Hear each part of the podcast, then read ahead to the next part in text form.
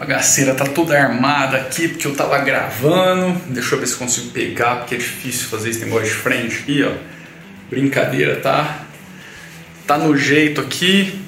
Fazer um aquecimentozinho de voz para gravar as vozes do segundo som do próximo álbum. Fica aí que a gente vai conversar.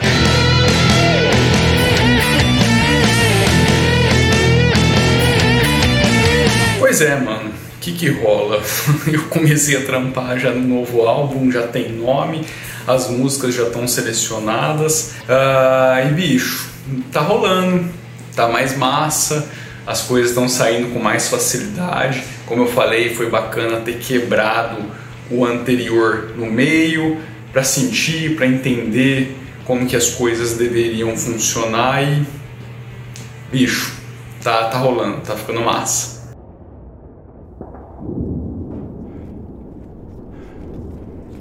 Cara, fazer o Black and White foi uma experiência muito gratificante, cara. É, ouvir o resultado final desse álbum, em tudo, no geral, o conjunto da obra todo, é, desde o instrumental, é, das vozes. Pô, o primeiro álbum que eu faço, assim, praticamente solo, sozinho, em termos de instrumento, só tem eu participando nesse álbum, não tem absolutamente ninguém mais tocando junto. Uh, e assim, o conjunto da obra para mim foi muito satisfatório e é muito gratificante olhar para esse negócio pronto e, e assim, ver o resultado, saca? Eu acho que ficou muito legal, é, inclusive a mixagem, eu acho que eu aprendi bastante nesses meses passados, porque eu investi muito tempo é, pesquisando, tentando entender como melhorar isso com o que eu tenho, com as ferramentas que eu tenho. Eu já comentei várias vezes com várias pessoas, eu não sei se você acompanha, me acompanha no canal de tecnologia, mas a minha base de sistema é Linux, então todas as ferramentas que eu utilizo precisam rodar no Linux eu não utilizo nada que não seja gratuito, open source ou então licenciado. Então, assim, eu procurei fazer o melhor que eu podia dentro das ferramentas que eu tinha na minha mão e com o conhecimento que eu consegui adquirir aí nesses meses todos, é, praticamente nesse último ano. Né? Eu acho que, putz, foi uma puta de uma evolução, não tá perfeito, tem coisa para melhorar e tal, mas nossa, velho, comparar com o trampo que eu lancei há um tempinho atrás para agora é, é um salto absurdo, pelo menos na minha opinião.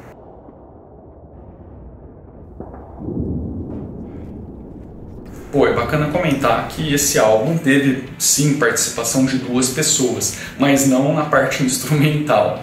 Uma delas foi o Guilherme Nogueira. Na verdade, ele participou de forma completamente indireta, ele só ficou sabendo depois que o resultado estava pronto. Uh, ele participou com uma letra de uma música, só que essa letra, velho, tinha sido escrita, eu acho que em 96, 97, entre 95 e 98, vai. Ah, naquela aí eu guardei esse bagulho aí no meu acervo né, de criações musicais que eu venho carregando de muito tempo e eu resolvi utilizar porque eu tinha vários moldes de música para Torments of War, que foi essa música que teve a letra do, do Guilherme. Eu já tive vários moldes da Torments of War eu decidi jogar todos eles fora e criar uma nova música com essa letra, porque eu falei, pô, tá aí, a letra tá pronta, tem tanto tempo, é, vamos, vamos fazer o esquema rolar. E a outra pessoa foi o Adriano Travisan, que já participou em outras músicas. Ele escreveu a música High of the Cloud, que é uma música muito massa. Eu diria que assim, desse álbum foi a música mais desafiadora e foi a música que eu pude explorar de forma muito melhor a minha voz, porque ela já foi uma das músicas mais pensadas, o meu timbre e tudo mais. Então, assim, também é uma música muito massa, uma letra muito legal. Então, tanto o Guilherme quanto o Adriano participaram desse álbum com essas letras.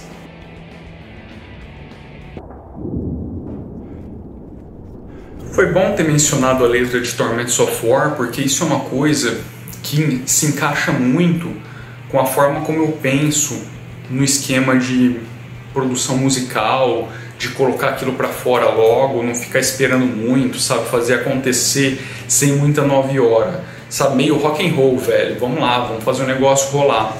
É, por quê? Porque, cara, o que eu estou produzindo hoje, o que eu estou pensando hoje, o que eu estou fazendo hoje, as criações que vêm na minha cabeça hoje, podem não ser o, o esquema que mais me agrada daqui um ou dois anos, saca? É, bicho, eu tenho no computador aqui um acervo de umas 40 músicas, sem brincadeira, deve ter umas 40 músicas, não estou zoando, não estou aumentando, se não for mais, tirando as ideias que acabaram não recebendo um formato que eu já joguei um monte fora. Tinha áudios, putz, acervo de áudio e áudio e áudio com um monte de ideia é, guardada, tocando, cantando e tal. Mas você vai tendo essas ideias com aquele acervo que você está consumindo naquele momento, saca? Com aquilo que você está curtindo naquele momento. E se você não faz a coisa acontecer, depois de um tempo, cara, de repente você vai ouvir aquela ideia e você fala assim, putz, cara, mas isso não é mais o meu esquema, não é o que eu tô afim de tocar agora mais, saca?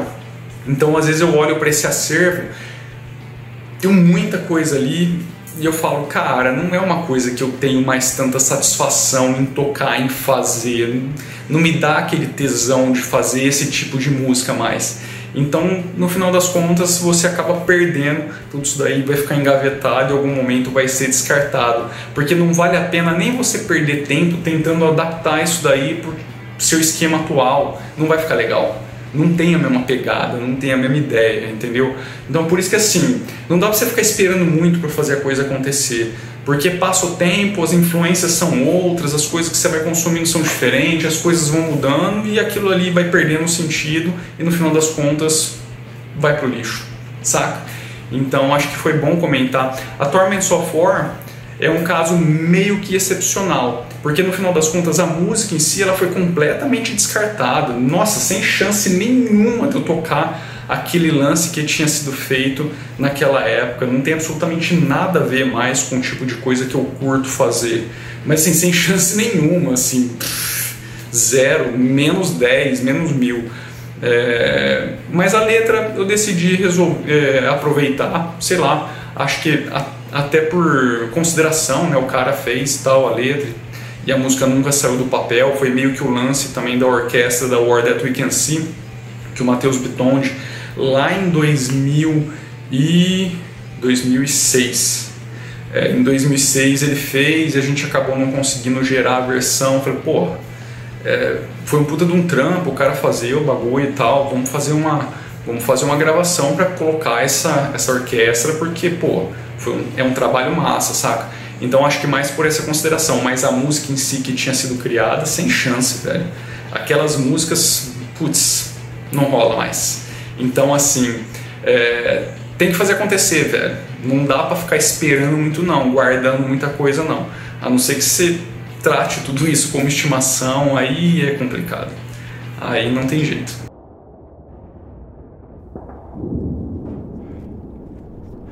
Mano, é isso aí. Tô completamente descabelado. Na verdade, tô precisando passar a máquina aqui de novo. Tem que chamar a mulher para passar essa máquina aqui, porque a coisa tá, daqui a pouco eu fico Volviro Wolverine, assim, sai cabelo para tudo quanto é canto. Vai estar um calor insuportável aqui, velho. Deve estar uns 70 graus. É... Bicho, é isso. Eu vou deixar vocês com um trechinho de mais um som do Black and White. Semana que vem eu volto para passar música a música, sei lá, de repente já para disponibilizar o álbum para vocês. Então semana que vem fica ligadaço aí que eu venho para venho com os dois pés aí no Black and White para já chegarmos finalmente com ele. E é isso. É, nos vemos então semana que vem. Espero que vocês estejam curtindo aí. E se vocês ouvirem um pedacinho, os trechinhos da música, comenta aí, beleza? É isso então, é nós, um abraço, fui.